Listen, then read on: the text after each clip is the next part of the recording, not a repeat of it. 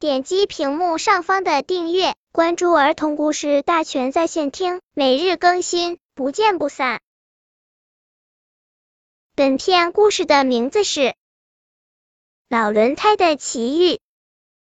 一个备用老轮胎离开了一台动不了的越野车，他准备独自去旅行，不知道一路上他会遇到哪些风景呢？一辆很老很老的越野车，身后挂着一个很老很老的备用轮胎，越野车已经老得动不了了。于是，老备用轮胎晃了晃身子，老朋友，到了我们说再见的时候了，我这个老轮胎可以独自去旅行了。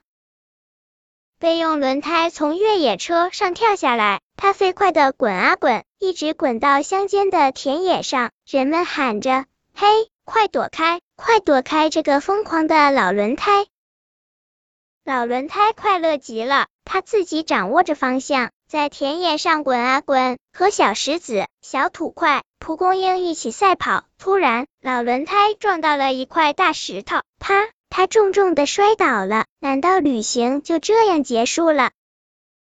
正说着，几只老鼠跑过来，哇！好一个环形大圆桌，我们正好可以开会。他们咯吱咯吱的吃起坚果来。老轮胎闻着香香的坚果，心想当个圆桌也不错啊。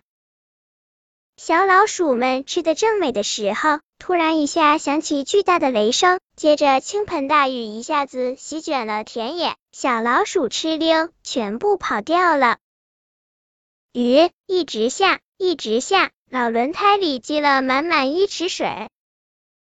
几只小睡虫和小青蛙发现了积水的老轮胎，它们欢呼着：“好呀，可以做我们的游泳池！”翠绿色的小青蛙一只接一只的跳进去，它们举行游泳比赛，它们弄得老轮胎浑身痒痒的。它嘻嘻的笑着：“哦，真好，做个游泳池也挺有趣的。”太阳出来了，慢慢的，轮胎游泳池里的水干掉了，游泳池也做不成了。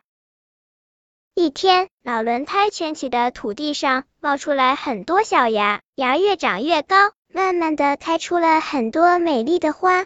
它们的种子成熟后弹出来，蹦啊跳啊，田野上洒满了花的种子。